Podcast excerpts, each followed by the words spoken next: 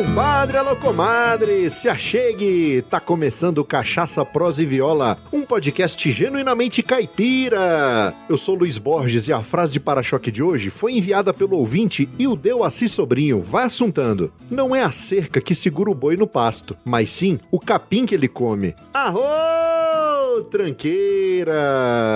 E a prosa de hoje é com um gerente de projetos apaixonado por culinária paulista e orgulhosamente nascido na cozinha caipira, idealizador do projeto Mesa para 12, onde desde 2011 recebia em casa convidados para um super clube mensal e lá ele juntava amigos para jantares temáticos fechados. Ele foi da cozinha molecular à galinhada e largou a carreira de telecom para se jogar de vez nas panelas.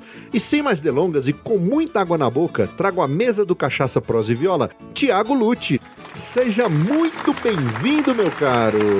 Obrigado, Luiz. Valeu pelo convite aí. Tô felizão em participar. A gente já escutava você antes e quando você fez o convite lá, fiquei, pô, legal. Vou adorar bater um papo com ele e com o Luiz lá. É, fantástico. Eu sou curioso. Então, assim, o pessoal que eu vejo que começa a seguir o Cachaça Prosa e Viola lá no Instagram, hum. aí eu já dou uma, já dou uma stalkeada, já olho e tal. Se tem história, meu amigo, eu já chamo pra cá. Não tem, não tem essa, não. Bacana. E aí, quando eu vi no teu perfil lá, assim, chefe caipira, eu falei, opa, tem conversa aqui, tem assunto.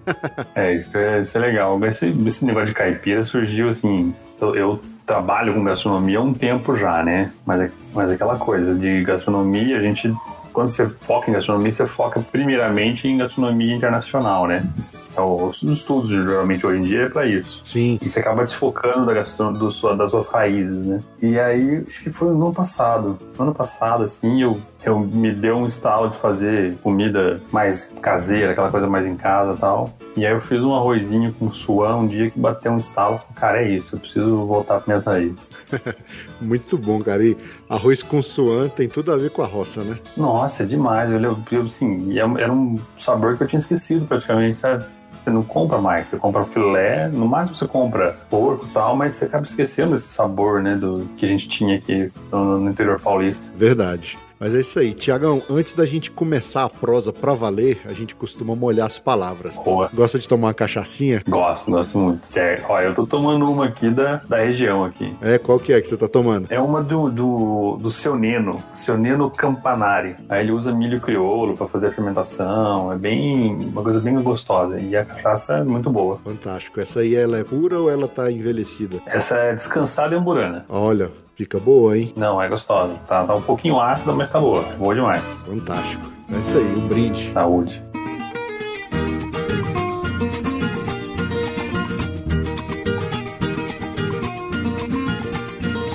Compadre, comadre, em primeiro lugar, muito obrigado pela audiência. Você é fundamental para a existência desse podcast. E eu não posso deixar de agradecer aos queridos Marcel Hatz e André da Silva por serem padrinhos do Cachaça Prosa e Viola. Para se tornar um padrinho ou madrinha e apoiar financeiramente a produção do nosso podcast é muito fácil. Basta acessar o site cachaçaproseviola.com.br barra apoie. Clicar no botão Quero apoiar e escolher um valor que caiba no seu orçamento mensal. Assunto é só, a partir de R$ 1,99 por mês você já se torna um padrinho ou madrinha. É muito mais barato que uma dose de cachaça lá na casa do Zé. Não é verdade, Ronaldinho Gaúcho? É, é verdade verdade. E se você é empresário, tem uma marca e acredita que o nosso conteúdo converse e agrega valor ao seu negócio, envie um e-mail para contato@cachaçaproseviola.com.br e solicite o nosso Media Kit. Quem sabe a gente fecha uma parceria e o seu negócio passa a ser patrocinador do Cachaça Prose Viola. Uma outra forma de apoiar e fazer o Cachaça, Prosa e Viola alcançar mais ouvintes é curtir os nossos episódios, comentar algo relevante nas postagens e, não menos importante, compartilhar o podcast com seus amigos. Conta lá pro seu compadre, pra sua comadre, o que que é esse tal de podcast e mostra para eles como baixar e ouvir os nossos episódios. E se você já é ouvinte antigo, mas ainda não deixou suas estrelinhas e avaliações no seu agregador, tá esperando o quê? Se você realmente gosta do nosso conteúdo, deixa lá cinco estrelinhas e escreva um pequeno texto contando como Cachaça, Prosa e Viola muda o seu dia a dia. Olha só o que escreveu nosso ouvinte Miguel Correia lá na Apple Podcasts. Podcast incrível, demonstra a riqueza da nossa cultura, ótimas histórias, além da incrível trilha sonora com músicas caipiras. Parabéns! Quem ainda não escutou, escute agora. É isso aí. Miguel, muito obrigado por ter dedicado um tempinho para nos avaliar. Essa atitude ajuda muito a esparramar cachaça, prosa e viola por esse mundão de meu Deus. E desde já, muito obrigado pelo apoio. Vocês são bom absurdo. E no mais é isso, vamos pro que interessa, porque a prosa de hoje é um oferecimento da loja Eu Amo Cachaça. Nesse Natal, dê uma cachaça de presente. Acesse euamocachaça.com.br. Lá você encontra as melhores cachaças com os menores preços do Brasil e com entrega rápida e segura para todo o território nacional. Não esquecem, euamocachaça.com.br. Lembrando que o consumo de bebida alcoólica é proibido para menores de 18 anos. E se você for dirigir, não beba, mas se for beber, que seja com alegria e moderação.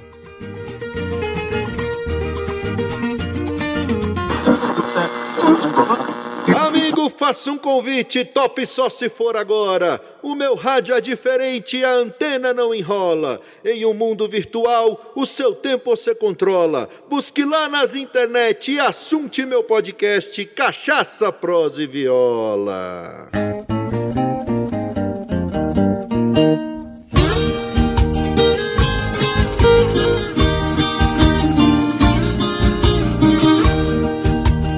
É isso aí, voltamos e agora eu quero explorar um pouco aí do Tiago. Primeiramente, eu gosto de saber da história das pessoas, eu gosto de saber da origem das pessoas, Tiago. E aí, conta pra gente qual é que é a sua origem. Eu já sei que você é aí do interior de São Paulo, aí de Campinas. Uhum. É o povo que fala porta, porteira.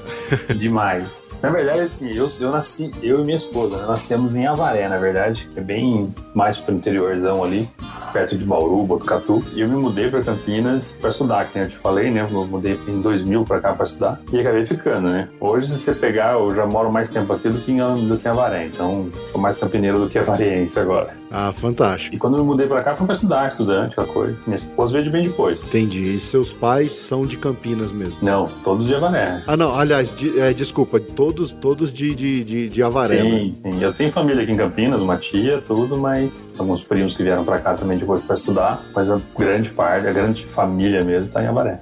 Mas era, na, era, na, era em fazenda ou não? Era, eles, Não. eles moravam em cida, na cidade? Na cidade mesmo, na cidade mesmo. Tinha alguns sítios assim que a gente ia de vez em quando dos, dos, dos parentes, mas a gente era da cidade, um caipira da cidade. Certo. E quando você veio para Campinas para estudar, você já veio estudar gastronomia ou não? Não, eu vim para estudar processamento de dados. Ixi, é colega então.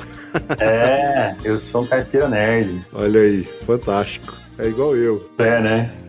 Você se formou em TI, né? Você É, processamento de dados. em de dados também? Olha lá, então, parceirão. Tamo junto. Eu me formei aqui em 2002, por aí me formei, e aí fui trabalhar com isso, fui trabalhar com programação, fiz estágio em alguns lugares, e aí eu caí no mundo da telecom, caí numa empresa que fabrica equipamentos de rede ótica, e aí caí nesse mundo, comecei a trabalhar com implantação desses sistemas, depois gestão de projetos, aí passei para gestão de projetos, e fiquei lá um tempão, 10 anos nessa empresa, trabalhando lá. E a culinária surgiu como? Nesse, nesse meio do caminho aí. Então, a culinária surgiu quando, assim, eu gostava sempre de cozinhar uma coisinha ou outra, mas eu gostava mesmo de receber as pessoas, assim, né? Tipo, churrasco, quando tinha churrasco com os amigos, é, eu que preparava aquela coisa toda, porque eu gostava de- ficar ali cuidando. Entendi. Mas a, a gastronomia mesmo surgiu quando minha esposa veio para Campinas, quando a gente, a gente começou a namorar, ela de Avaré também. E aí ela se mudou pra cá pra gente ficar junto, né? Pra gente morar junto, ficar junto. E aí, aquela coisa de querer agradar a namorada nova, faz uma cozinha, vai lá fazer um risoto, sempre risoto, né? Todo mundo é risoteiro. Ah, com certeza. É um prato, de certa forma, é, é tranquilo de se fazer, né? É, é, é, o- é o que a gente mundo começa, tá certo, é um prato legal. E é gostoso também, eu gosto muito. Minha esposa não gosta tanto porque acho que ela enjoou, tanto que eu fazia pra ela. Mas, e aí eu comecei nisso, cozinhar tal, e aí fui pegando muito gosto. Aí peguei o gosto de vez.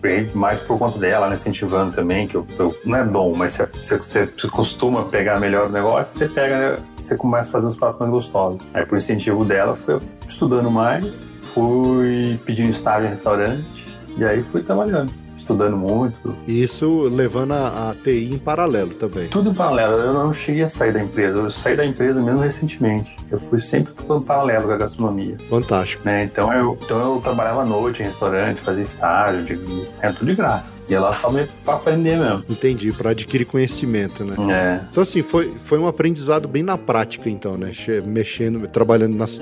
É, eu, eu tentei entrar numa escola, né? Não, não foi nem em faculdade, foi numa escola de gastronomia. Mas era muito receita, aquela coisa toda. E, tipo, isso eu pego na internet, né? Eu queria prática mesmo. Entendi. E aí eu, e aí eu fui me aventurar em restaurante. Fantástico. E é uma excelente escola, né? Nossa. Demais. Se você for parar pra pensar, porque você já tá ali, cozinhar, já tá, saber administrar o tempo, a questão dos ingredientes e tudo. Então, acho que Exato. é o famoso FASAP, é o fazendo e aprendendo. É, é aquela coisa, você tá ali também pra aprender, é isso mesmo. Eu acho gostoso, eu gostei muito dessa, dessa época, foi legal. Cansava, mas era legal. Ah, com certeza. Eu acho interessante hoje em dia que a gente, antigamente, a gente tinha muita visão. A gente não, né? As pessoas de antigamente tinham a visão de que você tinha que estudar para ter uma profissão e aí você ia ser aquilo ali até o final de sua vida, né? É. Hoje não, cara. Hoje é bem diferente. Hoje a gente consegue trabalhar em várias frentes Exato. ao mesmo tempo, né? Você não tem que ser igual, igual do seu caso, o meu caso. A gente é analista de TI, você trabalha com processamento de dados, hoje em dia com gerência de projeto, eu trabalho com desenvolvimento de software, mas em paralelo a gente tem outras atividades, né? Nossa, isso, é, isso eu acho fenomenal também. Você também é músico também, né? Você Sim. também é músico, né? Sou... Né, Então, eu acho tem que ter essa. Eu acho legal isso. A, a linha de aprendizagem está mais rápida hoje, né? Você consegue fazer cursos online hoje em dia que, que são ótimos. Sim, sim, hoje é, é, tá muito fácil. Né? Antigamente, para você conseguir fazer um curso, você tinha que ir até a escola, você tinha que procurar alguém, às vezes não tinha na sua cidade, você tinha que ir para outra cidade. Hoje em dia facilitou demais. É isso que eu ia falar, eu era de Avaré, interiorzão. Eu, tipo, fazer gastronomia lá nunca passou por minha cabeça, né? Tipo, gastronomia não. é Aquela coisa, né? Entre aspas, assim, não gerava dinheiro. Sim. Você tem que procurar uma profissão que vai te fazer uma carreira e tal. E foi isso que a gente, que a gente faz, né? Isso que a gente vai ver atrás. É, o meu foi nessa linha também. Eu sempre gostei de música, né? Sempre fui incutido com música desde pequeno. Mas meu pai falava, ó, música é muito bom, eu te incentivo. E sempre me incentivou, sempre, fi- É. sempre me deu apoio. Mas ele falava, ó, mas é uma vida muito difícil. Não é. Se você quiser constituir família e tal, pra você sustentar a família com a música é muito difícil. Naquele tempo era bem mais difícil ainda, né? Uhum. Hoje eu tenho muitos amigos que vivem exclusivamente da música e sabem administrar bem a carreira, né? Mas aí ele colocou esse, vamos dizer assim, esse medo em mim, né? Ele falou, então procura, É, é. estuda, procura uma, uma profissão que te dê mais segurança financeira e leva a música em paralelo. E, então assim, ele nunca, me, É. ele nunca me limou em relação à música, só que ele falou assim, leve em paralelo, que aí vo- você nunca vai depender 100% daquilo, você vai ter uma, uma outra habilidade que pode te gerar renda também. Então, Com Segui o conselho, acho que eu, acho que eu fui feliz nessa, nessa minha escolha. Sim, é, mas é, eu também tipo, fui procurar carreira, gostava, eu gosto muito ainda do- do- da, da- gestão. Na época eu gostava muito de programação, era fissurado em, Java.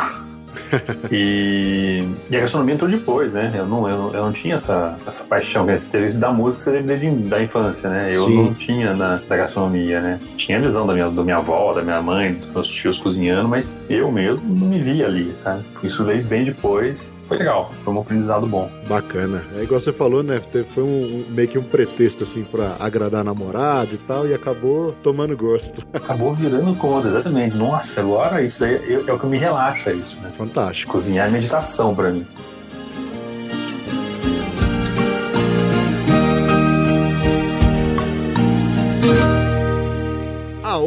Modão cabeceira! Pra ouvir essa e todas as modas que já tocaram aqui no podcast, é só assinar as playlists Cachaça, Prosa e Viola no Spotify ou no Deezer.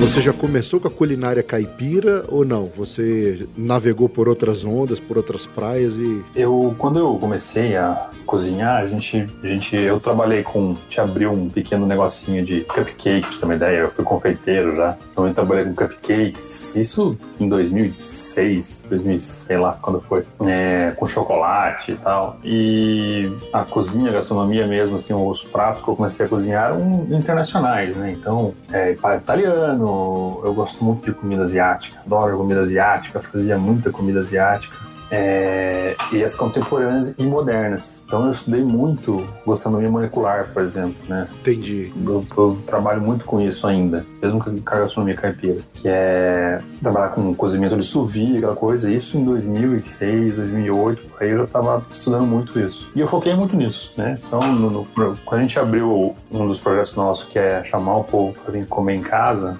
a gente queria abrir um restaurante, mas não queria abrir um restaurantão, aquela coisa de é muito investimento, muito, muito trampo, muito foda. Eu tô falando palavrão aqui, desculpa. Não, aqui não tem problema não, meu amigo. Aqui.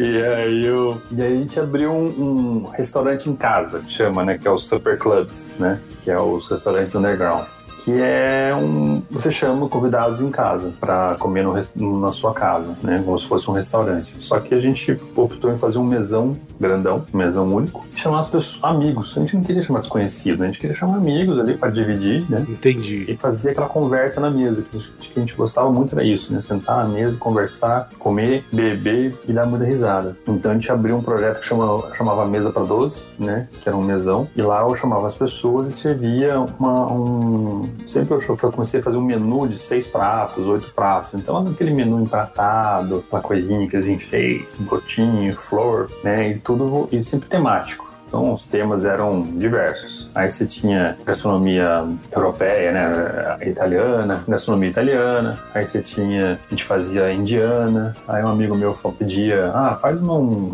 um jantar árabe, a gente fazia. Muito. Então era uma gastronomia bem contemporânea. A gente fazia, eu, eu não tinha um foco, assim, né, num tipo de gastronomia. Cara, e esse, esse projeto é bem legal, né, porque você, como você falou, era, era um, você acabou abrindo o um restaurante na sua própria casa, né, com a estrutura estrutura que você já tinha em casa. É, era um jantar que a gente fazia uma vez por mês. Teve uma época que a gente fez um pouco mais, duas vezes por mês, mas era sempre uma vez por mês, assim, e era certo. Legal. Então, vinham amigos, é, é legal que tinha assim, tinha um grupo de amigos, aí um grupo de amigos falou assim, ah, posso levar mais dois casais? Sim, claro, traz aí. Aí esses dois casais que vinham viravam amigos nossos, e aí começavam a convidar outros, e assim vai. Você vai montando uma comunidade ali, né? É bem legal isso. A comida agrega, né, cara? Nossa, demais. É muito bom. Aqui em Brasília, o pessoal tá fazendo uma experiência bem, bem parecida com essa sua aí, só que eles estão incluindo, além da gastronomia, eles estão incluindo atrações artísticas, por exemplo, música hum. ou teatro, como se fosse um recital. Legal. Então, assim, uma. É... E aí é meio que comunitário. A pessoa cede a casa, e aí o chefe de cozinha vai até aquela casa, ele monta, monta o cardápio, né? Ele, ele monta o cardápio da, da noite. Uhum. E aí tem sempre é uma atração artística, mais a atração gastronômica para poucas pessoas. E aí a pessoa compra o convite, uhum. e aí ela tem uma experiência gastronômica e artística na casa de alguém. Cara, é fantástico isso aí. A gente pensou em fazer algumas vezes esses temas de música também, que a gente gosta muito da feijoada, né? Tem uma, a gente tem uma data especial, a gente gosta de fazer uma feijoada anual, anual nossa. Aí se chamar um samba e, e, e, também das violas, fazer um, sabe, de domingo, assim, geralmente, uhum. à tarde. A gente pensou até, a gente não executou, mas a gente chegou a ter alguma, um pensamento. Pois é, eu acho interessante, cara. Acho que vai, acho que pode, pode incluir isso aí, que acho que vai. Pô, pode ser. Eu tô desesperado para esse negócio todo acabar. Pois pra é. Voltar, pra voltar logo aos jantares, assim, eu tô já com Exatamente. abstinência. Tomara que daqui a pouco volte a, a acontecer os presenciais aí, que faz falta. Nossa, faz falta demais. Olha só que bacana! O Cachaça Prosa e Viola faz parte da rede Agrocast, a primeira e maior rede de podcasts agro da podosfera brasileira. Conheça todos eles no site redeagrocast.com.br.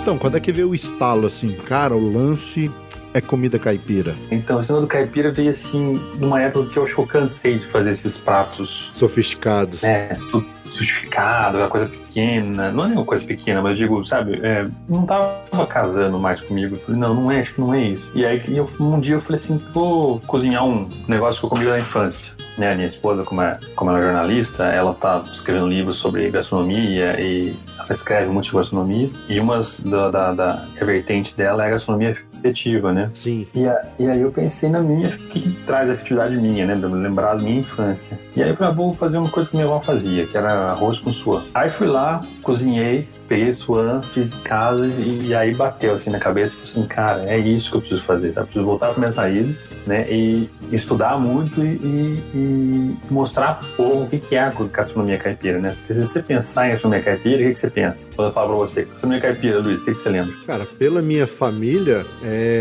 arroz, tutu de feijão, um franguinho caipira com, com quiabo, uma coisa mais simples, né? Uma coisa caseira. Mas você pensa em gastronomia mineira, né? É, mineira. É, então eu acho que sua mãe é mineira, viu, irmão? É, minha, minha mãe é de Minas. É, então, né? E, e é uma coisa que eu, estudando muito sobre gastronomia caipira, voltando minhas raízes, você pega vendo que quando o povo pensa em, quando, em gastronomia caipira, pensa em gastronomia mineira só, né? E, e não Sim. que o mineiro não seja gastronomia caipira, ele é, com certeza é. Só que nós paulistas também temos a nossa, né? O goiano também tem, né? Uma Sim. gastronomia caipira goiana é maravilhosa. Né? Aí em Brasília, eu- nossa, uma vez eu lembro de comer em Brasília um arroz com pequi, frango, que é maravilhoso. Lembra Oh. o restaurante lá? Perto Brasil Telecom. Nossa, era demais. Bom demais. E aí eu comecei a estudar muito sobre gastronomia caipira, né? E fazer mais pratos de caipira. E aí eu caí nesse mundo e falei, ah, é isso que eu quero fazer, é isso que eu vou levar pra frente. E é o que eu falei, o Mesa para 12 vai continuar assim que tudo isso acabar. E a gente vai focando numa gastronomia mais afetiva, Entendi. mais caipira. Não, maravilhoso, cara. E a hora que acabar essa pandemia, com certeza eu vou dar um pulo em Campinas aí, só pra provar. Ah, com certeza, tá convidado. Você eu não falou de- ficar tudo aqui. Você falou de suan, só pros nossos ouvintes, os mais novinhos aí, que não sabem É. o que é suan, conta pra eles aí o que é. Isso é, é a espinha dorsal do porco, né? O pessoal, antigamente eles cortavam o lombo e aí sobrava a espinha dorsal com algum, um pouco de, de carne ainda, né? Então, na época caipira, o pessoal aproveitava tudo, não deixava nada de fora. E é o correto, não pode dizer, não desperdiçar nada. Exatamente. E, e como ele tem, ele, ele ainda tem o, o tutaninho dele ali no meio ali, né? E aquilo quando frita com tudo, com a cabanha, aquela coisa toda, solta no arroz. Nossa, Cara, forma um sabor maravilhoso ali que não dá pra esquecer. Tô aguando aqui. Eu lembro que meu avô, quando ia matar porco na roça, né, que ele botava o porco pra engordar, quando ia matar o porco, aí, Hum, aí ele ainda guardava carne do porco na lata, né? Então ele ia na lata, é. ia fritando a carne e guardando na lata. Então aí a minha avó já pegava aquela suan ali e já fazia o almoço pra quem tava trabalhando lá na, na- na- É. no mutirão lá de. de, de- No mutirão de limpeza do porco. Exatamente. E aí o almoço do, do, da- do mutirão era o arroz com suan e. Cara, era bom demais. Nossa. Não é? Então, é. Cara, comida caipira. Se você pegar comida caipira, é um mundo gigante, né, cara? Porque assim, é uma mistura de gastronomia portuguesa, italiana, a indígena, a, a africana. Sim. Assim, é uma mistura que, que formou isso, né? Que formou essa raiz caipira, que é, que é muito, muito boa, assim, né? De- tem muitos pratos, pra você pensar, né?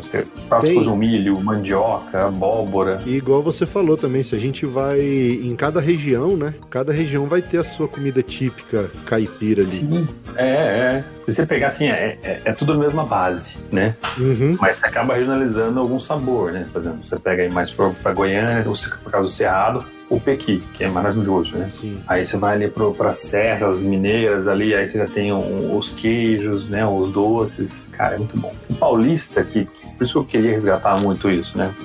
Quando eu fui estudar gastronomia caipira, o paulista meio que esqueceu da- dessa raiz dele, né? O, pauli, o paulista, com a modernização que ele teve, isso desde 1930 pra- antes até, ele foi deixando de lado a gastronomia caipira por, por um pouco de preconceito mesmo, né? Achando assim, ah, a gastronomia caipira é, é coisa de pobre, é coisa de, do, né, do, do interior e tal, e, e foi esquecendo essa raiz deles. É, exatamente. Tem um, um- um livro muito bom que eu, tô- que, eu tô- que eu li recentemente, do Carlos Alberto de Dória, que ele vem resgatando isso, justamente isso, né? Do, do- trazer pro paulista também essa raiz dele. Ele falou, ó, olha aqui, a sua, sua raiz é muito bonita, não esquece isso não, por favor. Exatamente, porque isso acontece em vários aspectos, né? Aqui no Brasil, se a gente for parar pra pensar, é, na gastronomia que você acabou de citar, na música tem muito isso também. A música, que nem a própria moda de viola, cara, isso tá pra sumir, é, é absurdo isso, né? Eu gosto muito de moda de viola, acho moda de viola raiz, assim, fenomenal, assim, escutar, assim. É, e essa região de São Paulo aí, né? O interior de São Paulo é, é, é o berço, né? Da, da música Nossa, da música caipira, de viola e violão. Se eu vou pegar aí São Paulo, Triângulo Mineiro ali e tal, é onde, é onde Eu lembro de moleque, a gente ia uma festa lá em Avaré que chamava Mapa, tem ainda, né? Mas na minha época acho que era melhor.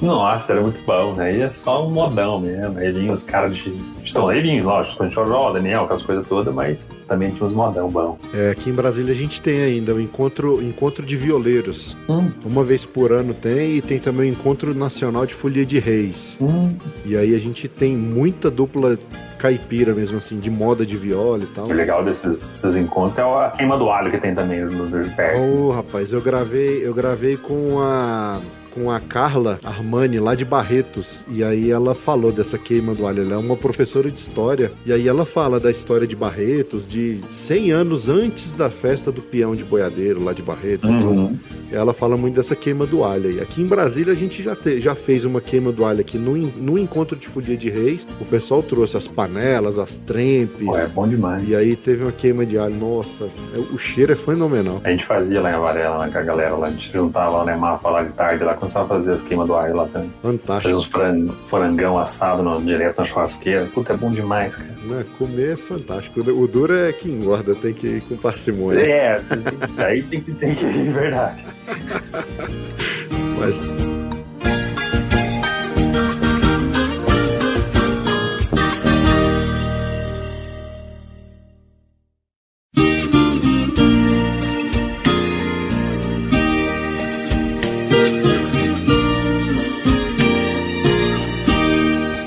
Mas uma outra coisa que, tá, que, eu, que eu vi que tá voltando, né? O pessoal tá descobrindo agora é a cachaça, né? Sim, tem, tem muita gente boa aí tem resgatado aí esse valor da cachaça nessa. Cara, isso eu achei fenomenal, cara. Que eu, eu, eu gostava de tomar cachaça, mas confesso que não tomava das, das boas, né? Tomava uma boa ou outra, mas não, não tinha o conhecimento que eu tenho hoje. Cara, na hora que eu entrei nesse mundo e eu vi o mundo que é, falei, caraca, onde é que eu tava todo esse tempo, gente?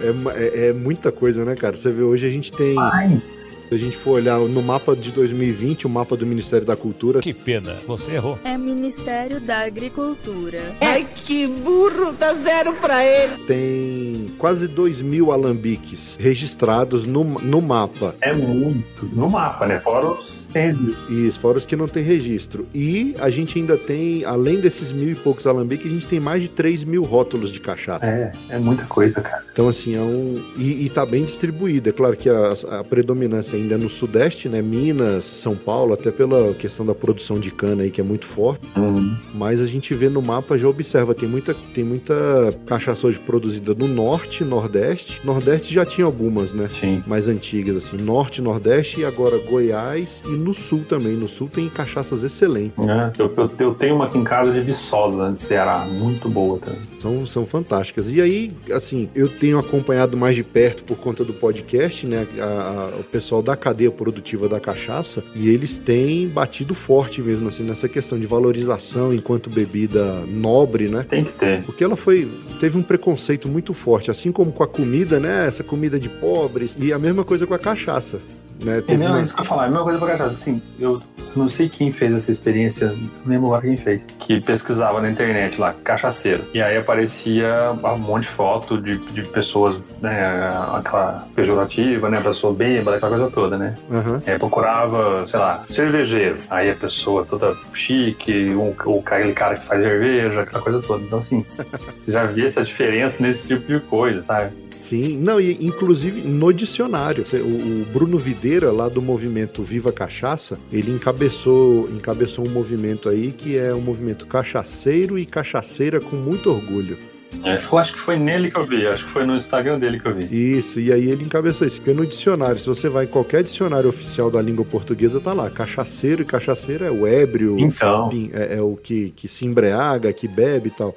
E aí ele fez essa pesquisa com em relação ao sufixo da palavra eiro, né? Uhum. É quem faz ou quem cuida. Então, por exemplo, marceneiro, uhum. cozinheiro, uhum. cervejeiro. Então é tudo assim. Uhum. Eiro é quem faz, quem cuida, quem está envolvido com aquele processo. E ele falou: por que, que o cachaceiro então não tem esse significado? E aí ele tá com uma, eles estão com um movimento aí para poder incluir esse verbete na, na esse significado para o verbete de cachaceiro. Eu acho importante porque Onde você vê.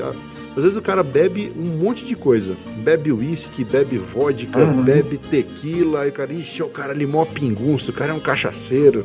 É, exato. entendeu? E na verdade não é. Mas enfim, devagarzinho a gente vai quebrando, quebrando É. esses preconceitos E, aí. o, e o meu objetivo com comida caipira é esse também. É, é- sabe, é levar pro, pro pessoal assim essa.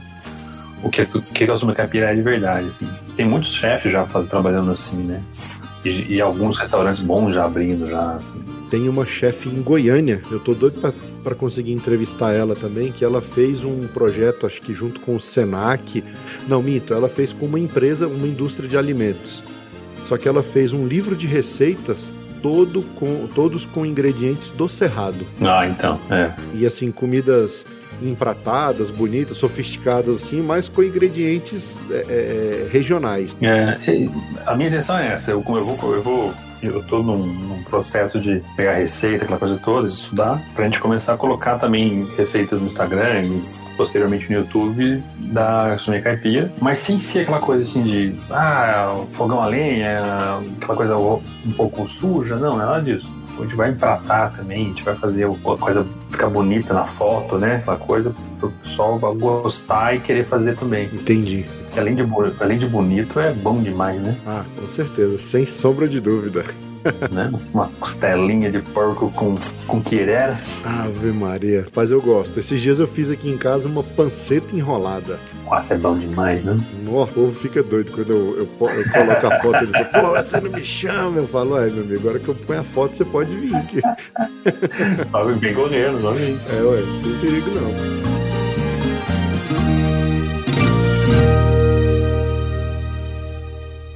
Eita, nós! Quer fazer parte do nosso grupo de ouvintes do Telegram? Para participar, é só clicar no link que está no post desse episódio.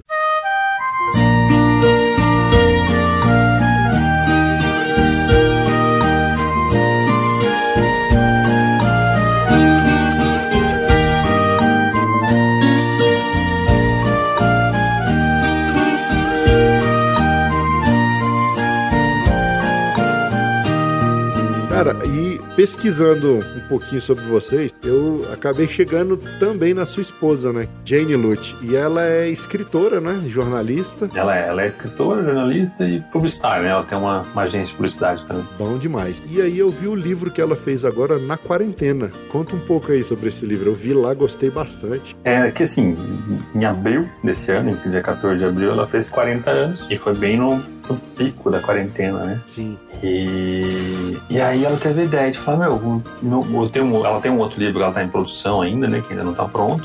Ela falou assim, ah, acho que eu vou escrever um livro rápido aqui de, de receitas da quarentena, que a gente, a gente começou a cozinhar muito em casa, né? A quarentena provocou isso nas pessoas, né? Sim. Você, vai, você tá em casa, você vai ter que cozinhar mais também. E aí, o que, que o povo pedia pra gente? Você pedia dica pra gente, amigos nossos e tal. Assim, não, fala uma receita rápida aí, ah, de fazer, sei lá, um macarrão. E aí a gente passava pra eles, aquela coisa toda. E aí ela falou assim, ah, vou montar um, um e-bookzinho rápido aqui de, de receitas rápidas aqui. E ela escreveu, né? Aquela coisa, né? Quando o escritor quer, vai lá e faz. e aí ela sentou, escreveu rapidão, assim, eu nem lembro quanto tempo foi, mas tipo, uma semana tava pronto, eu acho, o, o e-book, né? E, e aí ela lançou, chamou de Uma Quarentona na Quarentena, né? Um livro de receitas. é, e aí é o livro de receitas dela que ela lançou, foi legal, muita gente baixou, foi, foi bem interessante, adorar. E foi até um pontapé para ela já acelerar também o próximo livro dela, que é o livro de receitas, livro de histórias e receitas afetivas, né? Fantástico. Esse e-book ele tá disponível para download. Eu vou colocar o link no post aqui para quem quiser. Isso. E eu achei interessante, eu li ele hoje à tarde. é é, são receitas bem simples, coisa que a gente faz com, com o que tem na, na dispensa de casa mesmo, né? Sim, E a ideia é exatamente essa. E tem receita do Thiago lá, que eu vi também, né? Tem, eu fiz uma. uma- eu, agora eu gosto muito de usar essas plantas, né? São essas, essas plantas não convencionais, né? Então, eu oro pronobis, esse tipo de coisa. E uma vez eu fiz um pesto de oro pronobis aqui em casa, que ficou da hora, e ela colocou lá a receita. É, e ficou muito bom. E lá na, na, na chácara lá da minha mãe tem muito Ora Pronobis. É bom demais. Qualquer dia desse eu vou, vou pegar lá e vou fazer uma fazer um pestozinho. Ficou bom. Fica, fica bom demais. Aqui em casa, o meu sucesso aqui em casa com a molecada aqui é o mexidão do papai, entendeu? Né? Eu saio catando tudo que tem na geladeira ali, já cozido arroz, feijão, pedaço de carne e tal, e saio cortando tudo, jogo na frigideira, quebro um ovo, põe um, um cheiro verde ali, um- um- uma salsinha, um coentro e sai misturando. Nossa, é bom demais. O legal do mexidão, né, o mexidão, você, além de você aproveitar toda a comida, não- desperdiçar nada, é uma coisa que você faz, todo mundo faz. É uma coisa que todo mundo faz sem ter receita. Não, vou lá fazer um mexidão. O que tem ali eu vou fazer. E eu lembro quando eu era moleque eu fazia isso. A gente chegava da balada ch- chapadão. Queria comer alguma coisa, né? A gente pegava o que tinha na geladeira e fazia. E aí, quando eu fui a primeira vez pro BH, eu fui no. Como é que chama aquele restaurante, cara? Que fica aberto 24 horas, lá, esqueci o nome dele. Ah, não vou lembrar agora. Mas aí eu fui lá, fui lá comer um. O pessoal falou assim: vamos lá, tem macarrão e mexidão. Eu falei, mexidão? O cara vende mexidão? Eu falei, é, o cara vende mexidão. Aí fomos lá e comemos mexidão do cara. Nossa, bom demais. Não, e a, a- a minha mulher até brinca, né? Ela fala, não, não sei como você consegue. Você pega as comidas na geladeira e o prato fica sofisticado. Eu falo, não, pô, fica só. Tá tudo na frigideira misturado. Eu jogo um fio de azeite ali, um cheiro verde e tá pronto. Fica bom, aproveita todos os alimentos e suja uma panela só. Olha que Ex- maravilha. Exatamente.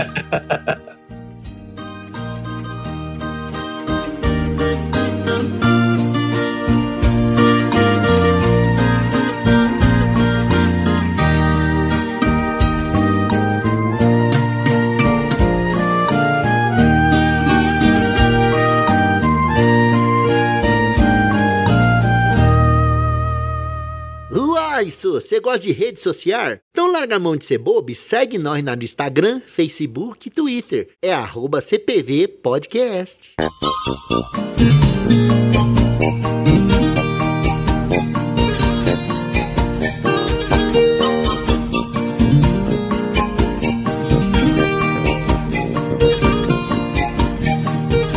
Fantástico. Então, projeto agora pra frente, torcer pra chegar uma vacina e voltar com o projeto aí Mesa pra 12. A mesa é grande, hein, cara? É, uma mesão, uma mesão. A gente gosta mesão, é bom isso. Eu, eu, a gente quer, a nossa intenção é voltar com mesa para 12, né? Eu, hoje a gente tem já o, o Gastrolité também, que é, da- que é o site da minha esposa. Então a gente vai colocar ele no ar em breve, né? A gente tá montando, pegando receitas, blog, tipo de coisa para montar, né? Textos, essas coisas. Então, os projetos futuros é isso: é abrir o Gastrolité, né? mo- É, é, abrir não, é soltar ele na internet de mil de vez, voltar com mesão para 12, se Deus quiser, quando tudo isso acabar, e continuar com a gastronomia, né? Procurar receitas, né? Eu faço consultoria para alguns restaurantes também, então é continuar trabalhando com isso. Eu vou te pedir agora, cara, que antes da gente finalizar o papo, pra você deixar aqui pros ouvintes uma receita simples, mas que tenha cachaça. Tem a cachaça? É. Caraca, ó, eu, eu, eu vou fazer um. Eu eu peguei até um, eu separei algumas aqui que eu sabia que você ia perguntar algo, algo do tipo. Mas que eu vi de receita legal, dá pra gente usar com cachaça, assim, que eu sempre uso com cachaça na verdade, que é sempre o, uma carne. E pra mim, fazer, aquele. é, toda receita tem que ter uma camada de, de sabores, né? Então você começa. Eu sempre começo temperando a carne, aquela coisa toda. Então eu vou fazer um- uma receita simples, assim, pra gente comer, fazer hoje com uma cachaça. É uma, é uma costelinha de porco bem tranquila. Olha aí, já gostei. É, então, ó, só temperar ela com um pouquinho de limão e, e sal e pimenta, deixar ali um tempinho ali. Eu, eu uso muito banha, né? Eu gosto de usar banha de porco para fritar as coisas. Uma que ela acho, que eu acho que ela é mais natural e melhor do que óleo de vegetal. Sim. Mas se quiser usar óleo vegetal, pô, fica à vontade. Então, esquenta um pouco da banha e aí coloca a costelinha para fritar bem. Para que ela ficar bem dourada mesmo, de todos os lados, né? Ainda vai estar crua por dentro ainda joga um pouquinho, um meio copinho de, de, de cachaça da boa, no óleo quente mesmo. Cuidado porque vai subir um pouco de labareda, então vai devagar com isso e deixa dar uma flambada. Na hora que acabar o fogo e baixar bem, joga um pouquinho de caldo de, de, de galinha ou de legumes que você tiver aí, ou mesmo água, e deixa dar uma cozinhada melhor aí na, na costelinha.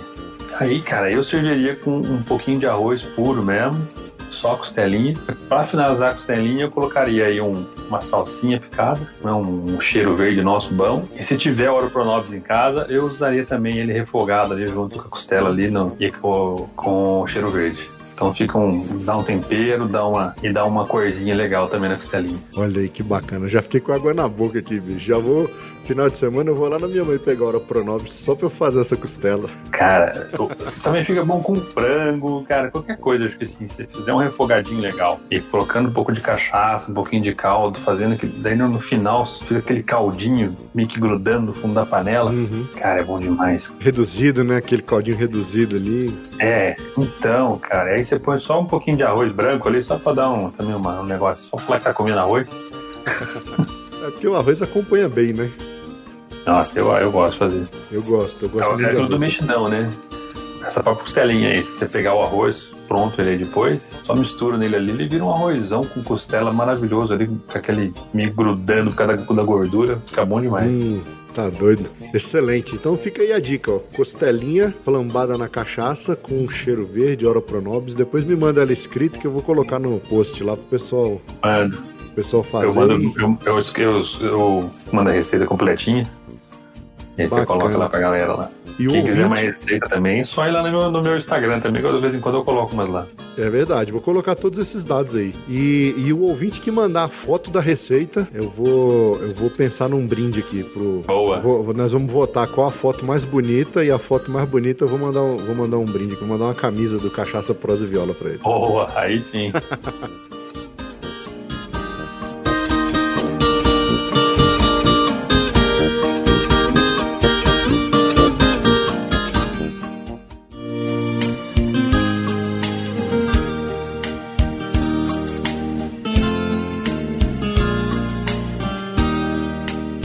papo foi muito bom, cara. Gostei demais de ter te conhecido, gostei demais de ter proseado com você. Acho que agora que a gente já tem contato um do outro aqui, vamos estar sempre trocando figurinha, trocando ideia. Com certeza. E sempre que tiver novidades, o Cachaça Prosa e Viola tá aqui de portas abertas para te receber. Cara, obrigado, obrigado de novo pelo convite, foi demais.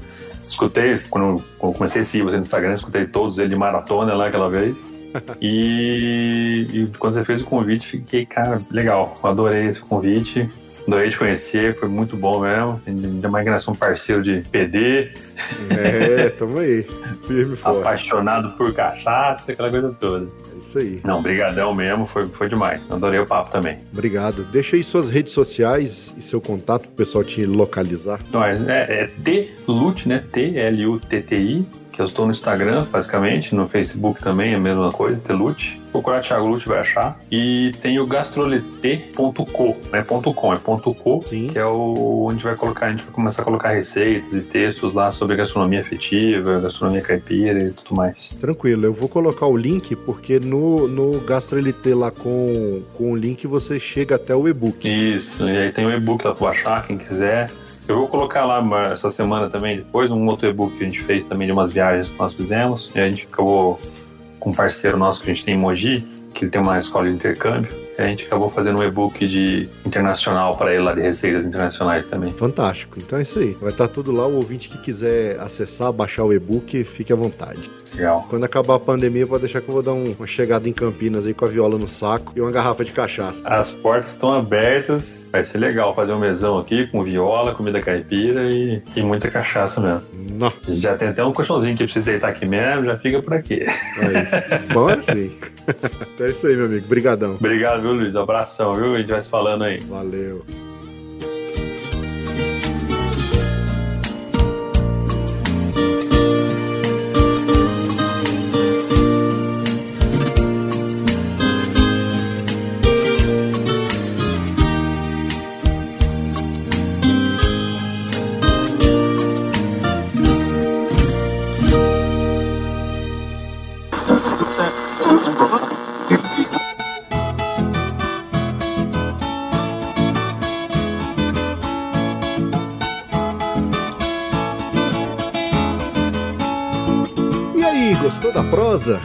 Deixa seu comentário sobre o que você achou e compartilhe o episódio com seus compadres e com suas comadres. E ajuda nós a esparramar a cultura da viola e da cachaça por esse mundão de meu Deus. Essa é a melhor forma de divulgar e fazer crescer o nosso podcast. Os programas são semanais e os novos episódios são publicados sempre às quartas-feiras. Mas como é podcast, você tem a liberdade para baixar e ouvir onde e quando quiser.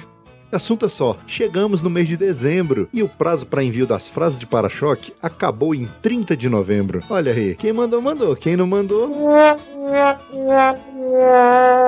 As frases que foram enviadas entre 1 e 30 de novembro participarão do sorteio que será realizado ainda em dezembro e muito provavelmente o resultado será divulgado no próximo episódio. Então, se você mandou as frases, boa sorte. Pode ser que ganhe duas camisas oficiais do podcast caipira mais querido do mundo. Mas se você não enviou suas frases e quer muito desfilar nossa camisa e ainda ajudar na produção do Cachaça Prosa e Viola, acesse a nossa loja oficial e escolha a sua. Tem camisa masculina, feminina, plus size, moletons, canecas e ecobags. Aproveita porque até dia 31 de dezembro de 2020 está rolando a promoção de Natal e toda a loja está com 20% de desconto. Basta utilizar o cupom CPV2020. Lembrando que a nossa produção é independente e que todo o lucro da loja é revertido nas melhorias técnicas do nosso podcast, para cada vez mais nós entregarmos um produto genuinamente caipira com a qualidade que você merece. E no mais é isso. Muito obrigado pela audiência. Até o próximo episódio e tchau!